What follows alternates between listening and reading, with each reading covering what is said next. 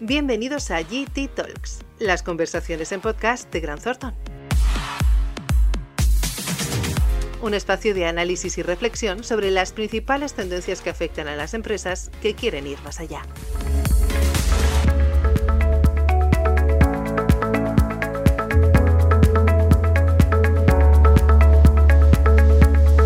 Bienvenidos a GT Talks de Grant Thornton. Volvemos con un nuevo episodio en el que vamos a analizar las últimas y principales novedades en el plano fiscal y es que no hay medio de comunicación, tertulia o informativo que no haya hablado en el último mes y medio sobre hacia dónde debemos orientar la política tributaria en nuestro país. El tema es amplio y lo iremos tratando con distintos enfoques y socios, pero sin duda para comenzar esta serie, ¿quién mejor que eh, nuestro socio de director de fiscal, Eduardo Cosmen? Hola Eduardo. Buenos días, Víctor.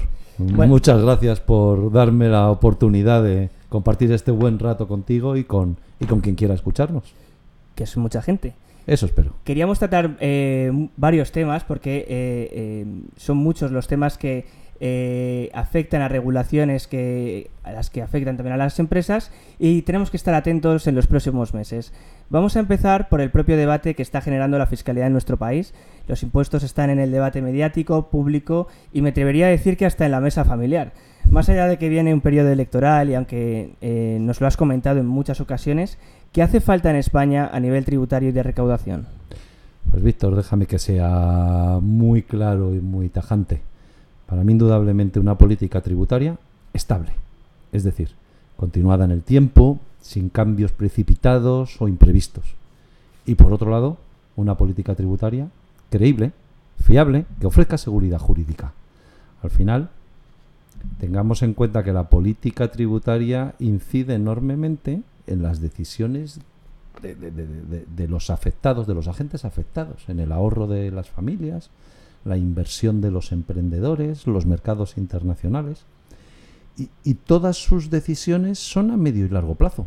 Luego, si les generamos incertidumbre por no saber cuál va a ser la tributación aplicable a dos, tres o cuatro años más, más tarde.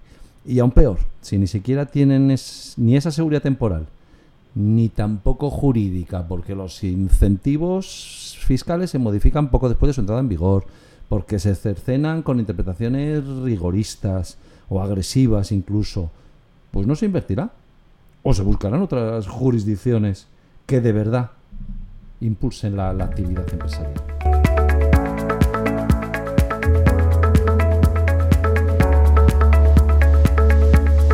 Hablábamos de la pandemia y hay ciertas leyes que se han aprobado en las últimas semanas que contienen elementos de fiscalidad. ¿Cuál destacarías eh, porque tenga una especial relevancia para las compañías, eh, con las compañías y las empresas con las que soléis trabajar? Pues fíjate, Víctor, es que es, difícil porque se ha anunciado un impuesto contra los ricos, un gravamen adicional a la banca, a las eléctricas o a las, o a las e, energéticas. Eh, previamente se había aprobado un gravamen a la adquisición de valores en bolsa, eh, la tasa Google. Lógicamente, todas estas noticias no ayudan a que España sea vista como, como una jurisdicción competente o como una jurisdicción eh, amigable en el ámbito empresarial. Es verdad que a un nivel más técnico y más positivo, al menos se mantienen ayudas al I D, a las producciones cinematográficas, a determinados espectáculos culturales. Es verdad también que en la lista de espera hay otros proyectos que bien trabajados creo que son muy esperanzadores, como las medidas fiscales de fomento del emprendedor, de las startups, si mejorase la tributación de, las pymes en el impuesto sobre sociedades. En definitiva, hay medidas tributarias con menor repercusión mediática pero que sí que pueden tener un, sentido finalista. Restringir eh, determinados productos híbridos que buscan la desimposición, la armonización de regularización con, la Unión Europea, la obligación de, reportar planificaciones agresivas. Yo creo que todas ellas, incluso aunque se puedan ver por el contribuyente como restrictivas, creo que sin embargo sí ayudan a un, a un marco más justo y ecuánime. Y por otra parte, déjame porque también quiero ser justo y destacar que quizás, aunque nuestra política tributaria actual esté y permítame demasiado marcada por los políticos y por tanto por criterios más ideológicos, cortoplacistas, a cambio, el nivel subsiguiente, es decir, nuestra administración tributaria, déjame que reconozca que tiene un nivel técnico altísimo y en general una involucración y un compromiso en mejorar de verdad la economía a través de una tributación más justa, totalmente digno de, elogio y de, y de seguimiento. Qué bien. Porque además en nuestro país eh, se han presentado diversas medidas de carácter tributario, eh, muchas de ellas como plan de choque que incluye una limitación temporal del 50% a la posibilidad de que los grandes grupos empresariales consolidados compensen las pérdidas de sus filiales en el impuesto de sociedades. ¿A qué empresas va a afectar esta medida? Pues mira, creo que, creo que, creo que es un buen ejemplo de, de lo que he venido citando anteriormente. Es decir, es una medida con poquísimo efecto recaudador, que sin embargo va a ser muy injusta a los pocos grupos contribuyentes a los que finalmente sea aplicable y que sin embargo, de nuevo, me preocupa enormemente el efecto que tiene en la credibilidad del sistema tributario español y de nuestro país. Es inevitable que los agentes internacionales lo vean como una legislación ya no cambiante, veleidosa y poco amiga de, la actividad empresarial internacional.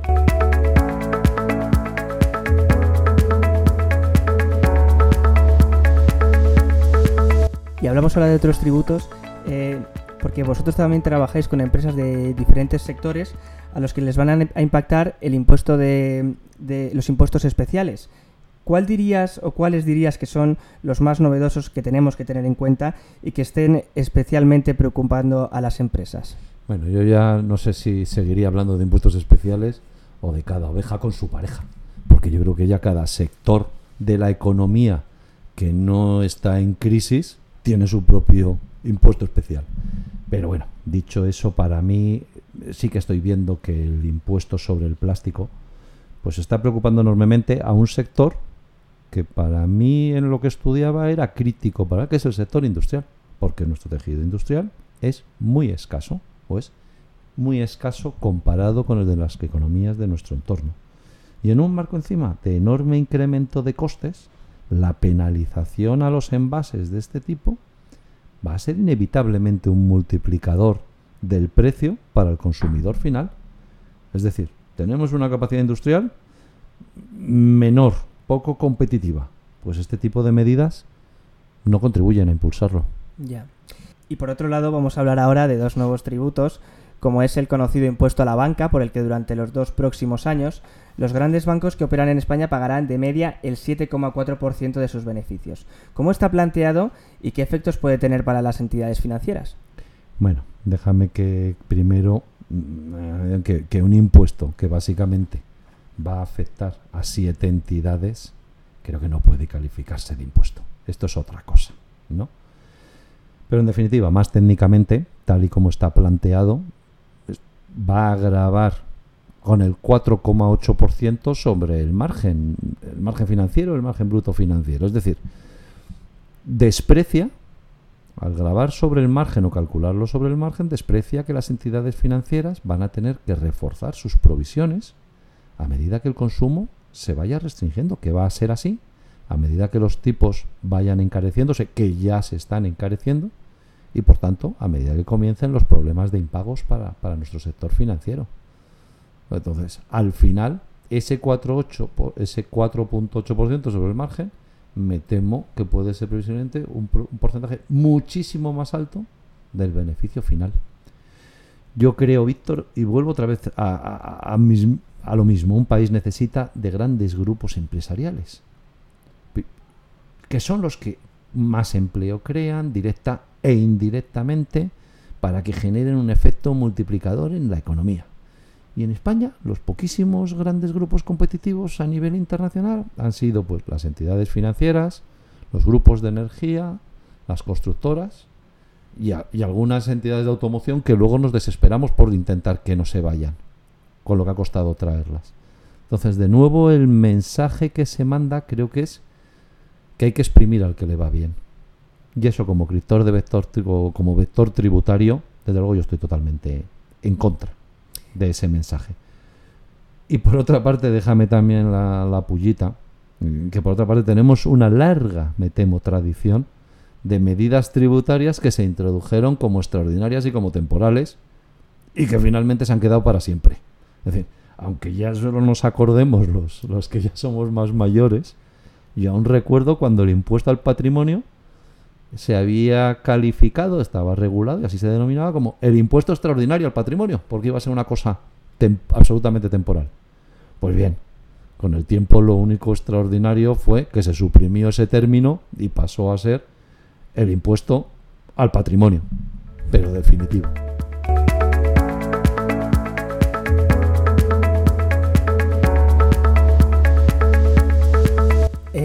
Citabas a los grupos energéticos.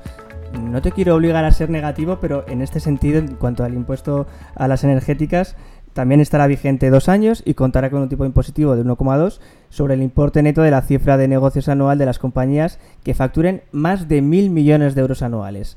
¿Qué valoración haces de este tributo y si acabará afectando al cliente final? Bueno, Víctor, tú lo has dicho, ¿no? No creo que me deba seguir obligando a, a, ser negativo en ese sentido. De nuevo, es evidente. O sea, creo que no tiene sentido entrar en el detalle porque es obvio que falta seguridad jurídica, que falta estabilidad temporal y que ni siquiera tiene intención generalista. Porque de nuevo es un gravamen, por llamarlo así, con nombres y apellidos muy, muy concretos. Es decir, no es bueno. No es bueno. En el mejor de los casos, sí que se podía haber intentado y esperado a conseguir o lograr un consenso, una armonización comunitaria, que entonces sí, habría permitido verlo y ampararlo de una manera mucho más institucional y comprometida. Y salimos ahora al exterior, como muchas de las compañías con las que trabajáis, Eduardo, y vamos a hablar del acuerdo de la OCDE que establece un tipo mínimo del impuesto de sociedades del 15%. Lo han suscrito 136 países que representan el 90% del PIB mundial y permitirá recaudar 150.000 millones de euros adicionales. El objetivo, el principal objetivo, es disuadir a las multinacionales de trasladar sus beneficios e ingresos fiscales a países de baja tributación al margen del lugar donde están realizando sus actividades. Los gobiernos eh, podrían seguir fijando el tipo local que deseen, pero si las empresas pagan tipos más bajos en un país concreto, sus gobiernos de origen podrían completar estos impuestos hasta llegar a ese tipo mínimo, eliminando la ventaja de trasladar los beneficios. No sé si lo he explicado bien, Eduardo, pero eh, explícanos tú eh, un poco más en detalle qué se ha acordado, cómo lo valoras y qué postura mantiene nuestro país al respecto. Lo has hecho muy bien, mejor que yo, seguro, y, además qué bien poder terminar así. ¿Y por qué lo digo? Porque en línea de nuevo con lo expuesto anteriormente, creo que eso sí que es un ejemplo de cuál es la política tributaria a seguir. Es decir, aquella que busca la armonización entre países que busca o pretende un tratamiento equitativo y justo. Es muy posible, fíjate, que, que, tenga o que suponga un incremento tributario para nuestros clientes, que en gran medida son esos grupos o esos grandes grupos muy internacionales. Pero aún así, es difícil estar en contra. Me consta, de hecho, que desde la Administración española están involucrados, están participando activamente. En resumen, para mí, una tributación mínima del 15% me parece no solo justo, sino te diría que casi necesario. Únicamente, y permíteme volver a ser un poquito más técnico, lo más importante es que de verdad esa tributación mínima se calcule sobre el beneficio real y no sobre ingresos teóricos, aparentes, que únicamente sean contables pero que se dupliquen en las jurisdicciones y que al final lo que se acabe convirtiendo es que el mismo resultado es grabado en todos los sitios, por lo menos hasta el 15%, y como decía la película de mis niños, y más allá. Pero bueno, una buena medida si se, si se aplica y se desarrolla correctamente. Pues tomamos nota, Eduardo. Eh, te agradezco mucho que hayas estado hoy con nosotros en este nuevo capítulo de GT Talks, por aportarnos todas las novedades de estas figuras tributarias y que hemos repasado y ayudarnos a entender todo este complejo eh, ecosistema fiscal. No sé si lo he conseguido, pero desde luego muchas gracias a ti por darme la, la oportunidad de, de intentarlo.